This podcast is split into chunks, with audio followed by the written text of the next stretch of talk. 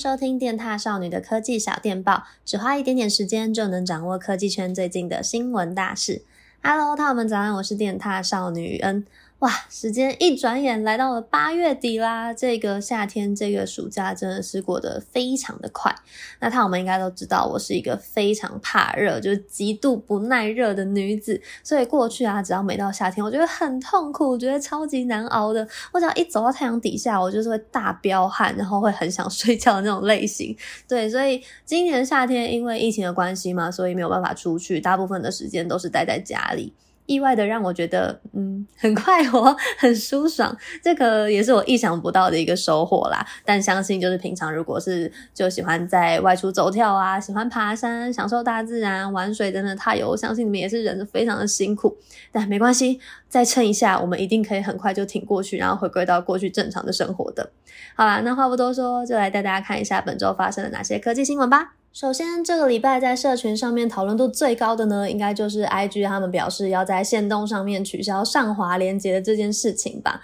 我还蛮好奇，看我们平常如果看到一些 YouTuber 啊，或是 KOL 有附这种上滑连接，你们点击的意愿或是频率有多高呢？因为我觉得我自己算是嗯久久会点击一次的那种人吧。对，那其实上滑附连接这项功能已经运行蛮久了，然后只要你的 IG 追踪数是有破万的用户呢，你就可以使用这项功能。像我们电獭少女就很常会把官网的文章啊，或是 YouTube 的影片，甚至是每周的 Podcast，我们都会就是附在现实动态上面，让他我们可以上滑之后就跳转到指定的网页。那现在这个上滑点击的功能就即将要走入历史啦。IG 官方是表示说呢，会从八月三十号，也就是下个礼拜一开始，就会停用这项功能。那取而代之的呢，会是全新的连接贴图。那这个连接贴图呢，它其实就很像我们一般在现实动态上面会用的那种票选啊，或是问答之类的贴纸形式。那当用户点击那个贴纸之后啊，系统它还是会帮你导到外部的连接啦。所以应该是说整个目的性啊，使用的方式是一样的，只是就是那个流程有做改变了。所以我觉得大家是不用太过担心啦，应该很快就可以习惯了。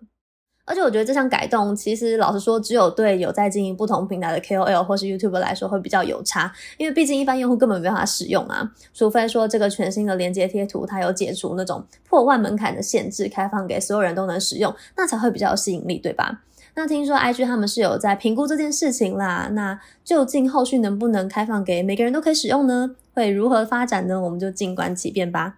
再来第二则新闻，有没有正在用 iPhone 收听 Podcast 的踏友呢？好消息，YouTube 终于在这个礼拜开放 iOS 用户可以使用子母画面的功能啦！哟。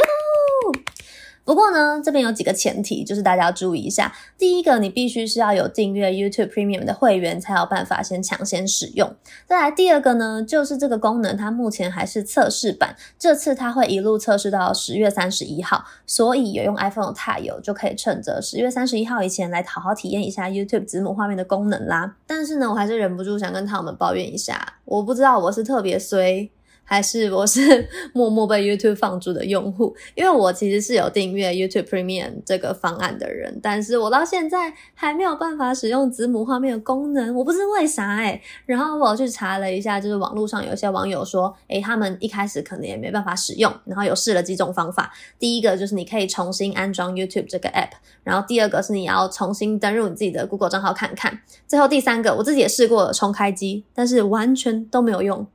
我真的。找不到解法，但没关系，因为我身旁其实除了我之外，每个人都试用成功了，然后整个使用方式也非常简单啦。我还是可以跟他们说明一下要怎么操作。首先呢，你就是点击你自己的账号，然后打开这个 Premium 会员福利，那你会看到说有两项可以试用的新功能，其中一个是翻译留言。翻译留言的意思是说，就是如果有时候我们在看一些国外 YouTube 的影片，那底下可能会有其他国家的呃网友的留言嘛，那你看不懂的时候，你就可以透过这个翻译留言的功能去查看每一则留言是在讲什么内容。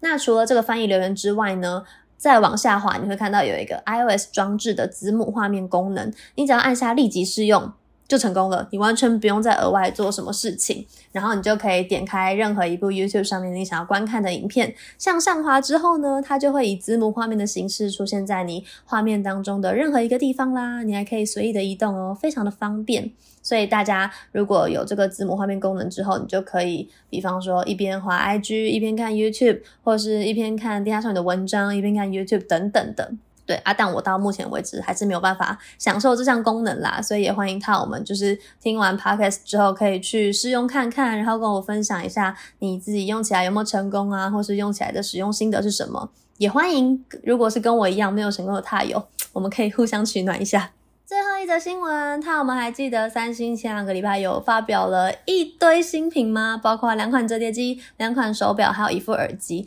那这些新品们呢，这个礼拜都宣布会正式在台上市啦。Galaxy Z Fold 三五 G 的售价呢是新台币五六八八八元起。那 Z Flip 3 5G 呢，则是新台币三零八八八元起。我知道大家应该会觉得，嗯，怎么跟发表会当下就是用美金来换算的这个价格有一点落差，好像没有原本想象中那么便宜，对不对？嗯，我自己有一样的想法。但是如果就是去相比上一代的价格，这样子比较一下呢，会发现确实啦，今年的折叠机价格好像真的亲民了许多。而我最近其实就正在如火如荼的评测这两款折叠机当中。上个礼拜周末啊，我还要把他们一起带去宜兰，就是进行一个小小的放松之旅。然后我其实基本上大部分的时间都待在民宿里头，因为我们那栋民宿很漂亮，采光很好，它全部都是采用那种大落地窗的设计，所以就是阳光透进来，就可以在里头疯狂拍照的那种。然后刚好我住的那层楼呢，是有一个户外露台的，所以你就可以很惬意的坐在那个躺椅上面去看天空啊、看海啊等等的。然后他们都知道，就是三星他们家的折叠机都有做那种无段式的转轴设计，所以你完全不需要脚架，你只要把手机就是立在任一个平面上面，你就可以进行那种多角度的自拍。所以我当天呢，其实就用 Z Flip 5G 还有啊 Z Flip 3 5G 还有 Z Fold 3 5G 拍了很多照片。结果有趣的事情是什么呢？当我拍完照之后，我在浏览就是刚刚拍的照片的时候，我就发现，嗯，怎么其中有好几张都拍到了别人，拍到了楼上的住户。因为呢，我刚不是说他们是用大落地窗的设计嘛，所以其实基本上只要住户一靠近窗户，就都看得到他们在干嘛。然后我想应该是我不，我可能是我拍太久吧，然后他们就想说，诶可能很新奇，没有看过有手机可以这样子拍照，所以他们就凑过来，然后就莫名其妙，就是很多张他们都一起入镜了，我就觉得，嗯，好哦，啊，这几张我到底是要用还是不用呢？看我们，你觉得我是要用还是不用呢？反正我觉得是一个还蛮有趣的一个小插曲啦，就是当我看到他们入镜的照片之后，我还是有抬头跟他们点个头示意一下，打个招呼，对。也是一个蛮有趣的小故事，就在这边跟他们分享。好啦，那除了手机之外，就是包括 Galaxy Watch 4系列的售价也出来了，分别是呃小尺寸的 Watch 4呢是八九九零元起，那比较大尺寸的 Watch 4 Classic 呢，它的售价是一一九九零元起。那真无线蓝牙耳机 Galaxy Buds 2呢，就跟大家预期的售价差不多，最后是落在新台币四九九零元。那以上这些产品呢，他们现在都已经开放预购了，并且会在九月十号正式开卖。有没有太有已经准备好钱钱要入手了呢？我跟你们说，Z Flip 3 5G，我现在真的非常的心动，我很有可能会入手一支。那如果我真的有入手的话，之后再来跟大家分享我长久的使用心得啦。好啦，那以上就是本周的科技小电报。每个礼拜五呢，我们都会有不同的编辑来录制科技小电报，上来跟大家聊聊天。那如果喜欢的话，别忘记要继续支持我们哦。那下次见啦，拜拜。